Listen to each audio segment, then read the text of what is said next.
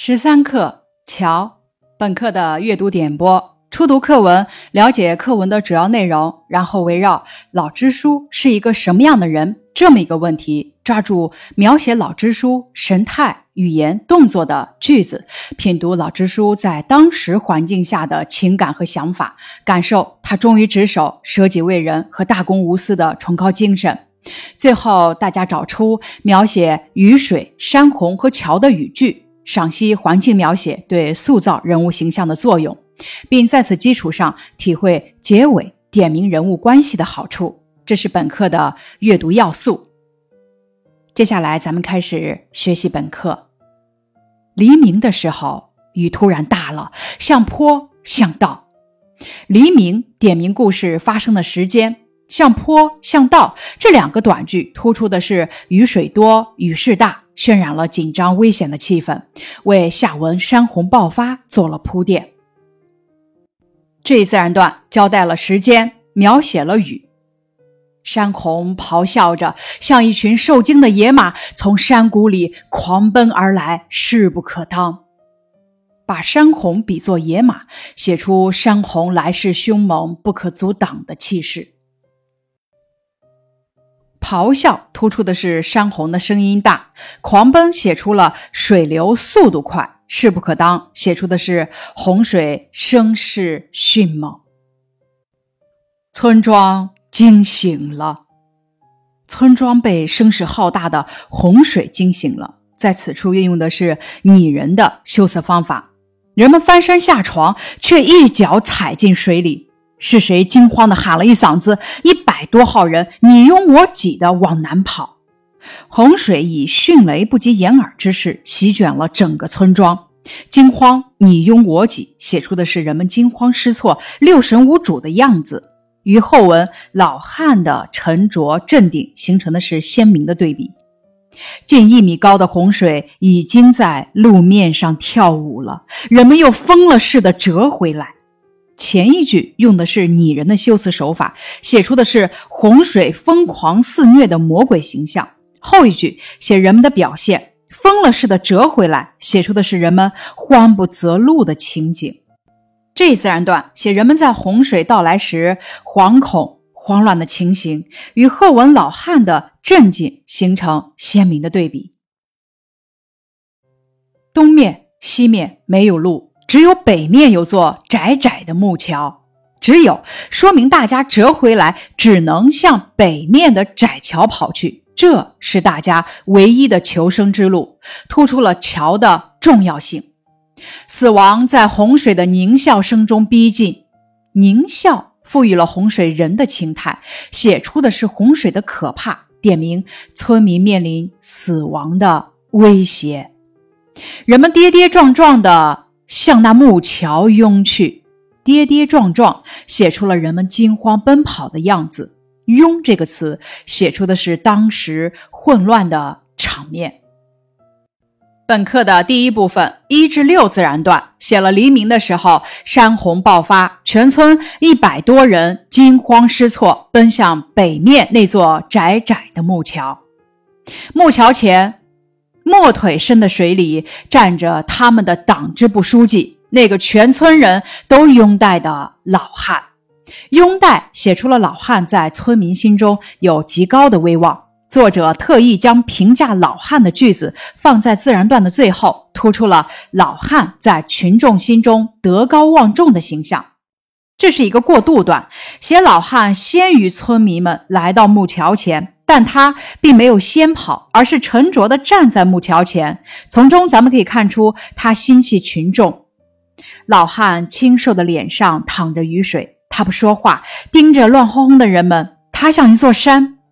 这里把老汉比作一座山，既表现了老汉的威严冷静，与人们在山洪爆发时的表现形成鲜明的对比，又写出了老汉在人们心目中的地位。这座山是人们获得生的希望的靠山，这是第一次冲突。村民们慌不择路的逃，与老支书如山般的站在桥前，形成第一次冲突。老支书用自己的威信镇住了村民们的慌乱，为顺利逃生赢得了先机。这是本课需要重点掌握的段落。人们停住脚，望着老汉。这一个“望”字中包含的是信任和希望。联系上文的拥戴，咱们可以联想出党支部书记平时在村民心中的为人与威望。老汉沙哑的喊话：“桥窄，排成一队，不要挤，党员排在后边。”老汉的话是说给群众听的，更是说给党员听的。他以严格的先人后己的党纪控制了局面。组织大家有序的撤离，号召党员排在后面，体现了党的先进性。有人喊了一声：“党员也是人。”老汉冷冷地说：“可以退党，到我这儿报名。”这里老汉的话是说给那个想逃跑的党员听的，更是说给那些忙着逃命的党员听的，达到的是震慑的目的。这是情节上的第二次冲突。老支书下令党员排在后边，从而引发其他党员发出“党员也是人”的抱怨，与老支书一切为了群众的党性原则产生了冲突。老支书果决的一句话：“可以退党”，立即化解矛盾，为大家排队过桥维持了秩序。竟没人再喊，一百多人很快排成队，依次从老汉身边奔上木桥。竟说明老汉的话起了作用，在老汉的组织下，群众有序的撤离。水渐渐窜上来，放肆的舔着人们的腰。水不断上涨，形势越来越严峻，气氛越来越紧张。窜写出的是水上涨的迅速，放肆的舔着人们的腰，运用的是拟人的修辞手法，把洪水疯狂肆虐的魔鬼形象表现得淋漓尽致。老汉突然冲上前，从队伍里揪出一个小伙子，吼道：“你还算是个党员吗？排到后面去！”老汉凶得像只豹子。这里是第三次冲突，将情节推向了高潮。在众人排队过桥的时候，老支书再次因党性原则揪出了抢在队伍中的一个党员小伙子。咱们联系下文，知道这个小伙子是老汉的儿子。冲、揪、吼这几个动词极其生动地表现出了老汉不徇私情的高贵品质。凶的像只豹子，用的是比喻的修辞方法，将老汉因为无私无畏而自然生成的威严形象生动地展现出来了。这里老汉的话是说给儿子听的，更是说给其他党员听的。老汉做到如此程度，那么其他人还有什么资格、什么理由不听从他的指挥呢？这是本课需要重点掌握的段落。小伙子瞪了老汉一眼，站到了后面。瞪说明小伙子对老汉不满，但他还是听从了老汉的话。木桥开始发抖，开始痛苦的呻吟。运用拟人的修辞方法，不仅形象地写出了木桥在洪水的冲击中，在人们的重压下即将断裂的危急情况。也为下文写木桥的垮塌埋下了伏笔，这也是本课需要重点掌握的段落。水爬上了老汉的胸膛，最后只剩下了他和小伙子。小伙子推了老汉一把，说：“你先走。”老汉吼道：“少废话，快走！”他用力把小伙子推上木桥。这是本课的第四次情节冲突。这一次吼揭示了老汉的另一个身份，他是站在一个父亲的角度，是在对人民群众的大爱中也深藏着一个父亲对儿子的真爱。走这个字，体现出了老汉爱子心切。这一自然段写的是老汉和小伙子面对生死的时候，都想把生的希望留给对方。突然，那木桥轰的一声塌了，小伙子被洪水吞没了。老汉似乎要喊什么，猛然间，一个浪头也吞没了他。老汉想要喊的话可能是“坚持住，儿子”，也可能是“对不起，儿子，不要怪父亲”。因为作为一个父亲，他很希望自己的儿子能够活下来。看到自己的骨肉被洪水吞噬，他的内心无比痛苦，对儿子感到无比愧疚。一片白茫茫的世界，白茫茫显示了一片汪洋的景象，也昭示了老汉小伙子的离去，给人们心灵上带来。苍凉的感觉，这是本课的第二部分，七至二十三自然段，写的是德高望重的老支书临危不乱，指挥大家安全过桥。五天以后，洪水退了，一个老太太被人搀扶着来这里祭奠。她来祭奠两个人，她丈夫和她儿子。这句话使我们知道了老汉和小伙子的关系，单句成段，语言极为洗练，增强了故事的悲壮色彩。他们是父子俩，这虽然让人感到有些意外，但是联系前文仔细想想，又觉得在情理之中。这是本课的第三部分，二十四至二十七自然段，写的是老支书和他儿子献出了宝贵的生命。本课的问题探究部分，课文以“桥”为题目，有什么深刻含义呢？有两层含义：一，指被洪水冲塌的桥；二，桥是把党员和群众紧密联系在一起的感情纽带，是危难时刻老支书为群众抢得生机的希望桥，是老支书忠于职守、舍己为人的生命桥。在文章的开头两段的环境描写有什么作用呢？开头两段写雨势大，山洪来势凶猛，营造出死亡步步逼近的危机感，为下文写老支书舍己救人做铺垫。文中有多处描写大雨和洪水的句子，作者为什么要这么写呢？这些句子多运用比喻或拟人的修辞手法。如像一群受惊的野马在路面上跳舞，洪水的狞笑，放肆的舔等词句，让我们非常真切地感受到了洪水的肆无忌惮，突出的是危机情况，渲染了紧张气氛。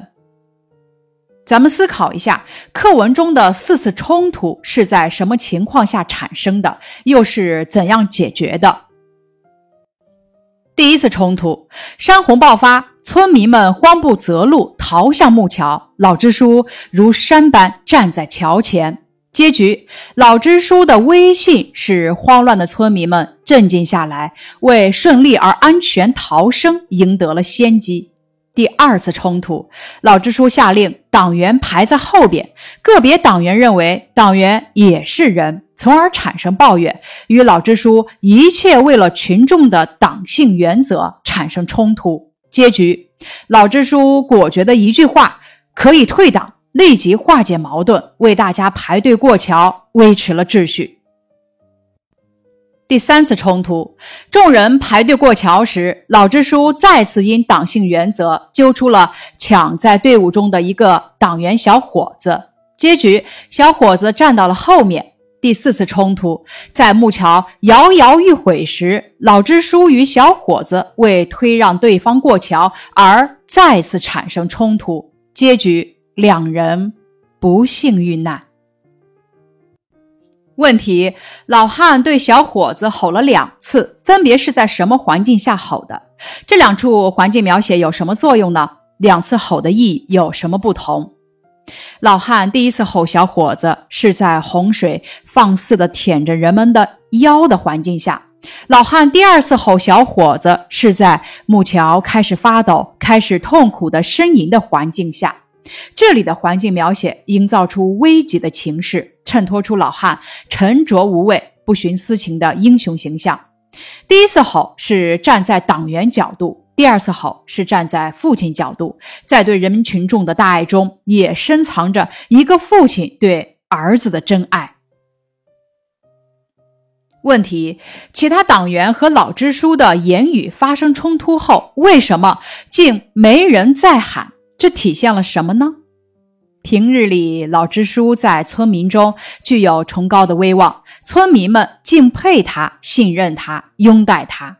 在这危急的时刻，村民们被老支书正义凛然的气势感染折服，所以竟没人再喊。大家也都自觉地听从老支书的指挥，体现了党员的信仰。吃苦在前，享受在后，全心全意为人民服务。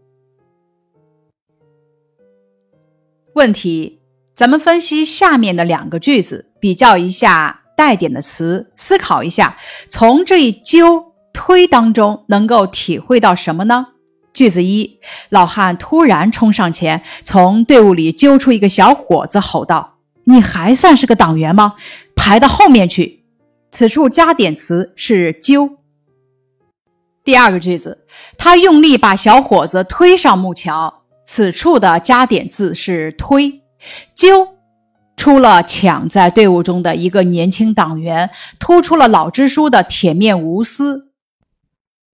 推字则表现了在生死存亡的关键时刻，老支书舍己为人的伟大。这一揪一推，让人体会到老汉在群众和亲人面前以身作则又爱子心切的崇高形象。问题：读到结尾，知道老汉和小伙子的关系后，大家想一想，第十六自然段写小伙子瞪了老汉一眼，有什么作用呢？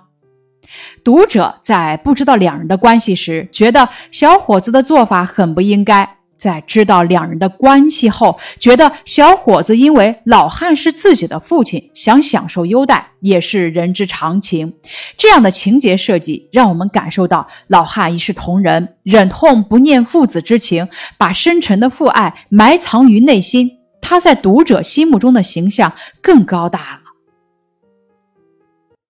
咱们回顾课文的第十五自然段中的冲、揪、吼。凶的像只豹子，反映了老汉什么样的品质呢？老汉明知道这是自己的儿子，还要这样做，突出了老汉坚持原则、秉公办事、不徇私情、舍己为人的崇高品质。大家觉得课文中的老汉是个怎样的人呢？老汉有威信，沉稳。睿智、忠于职守，用自己的实际行动彰显了共产党人先人后己、舍己为人的高尚品质。在生死关头，老汉做出的重大抉择，表现出的大爱，让我们为之动容。他的身上充满着崇高的人格魅力，闪耀着灿烂的人性光辉。问题：老支书和小伙子是什么关系？你知道他们之间的关系后有什么感受呢？父子关系，感受很震撼。生死存亡关头，亲人和群众的生命摆在自己眼前，老支书毫不犹豫选择了群众。作为一名共产党员，他做到了舍己为人。在他的影响下，他的儿子也做到了。父子俩用生命展现了共产党员的崇高品质。问题：通读全文之后，请大家用关键词来完成这篇小说的信息卡。桥环境一，暴雨山洪桥人物二，老支书村民小伙子老太太情节三，突遇山洪指挥撤离桥塌殉职祭奠英灵。拓展问题：在山区遭遇山洪的时候，大家应该如何自救呢？答案是：例一，提前向山顶或者高地等高处转移；二，选择就近的安全路线，沿山坡横向跑开；三，不要轻易游水转移，注意防止山体滑坡、滚石、泥石流的伤害；四，被围困时，可以利用通讯工具或者挥动颜色鲜艳的衣物来呼救。五、远离高压电线，防止触电。老汉是党支部书记，也是一位父亲。他不徇私情，也充满父爱。老汉虽被洪水吞没了，但洪水吞没的只是老汉的身躯，吞不没的是这无私无畏、顶天立地的共产党员的人格。以上是十三课桥的课文学习部分，感谢你的收听。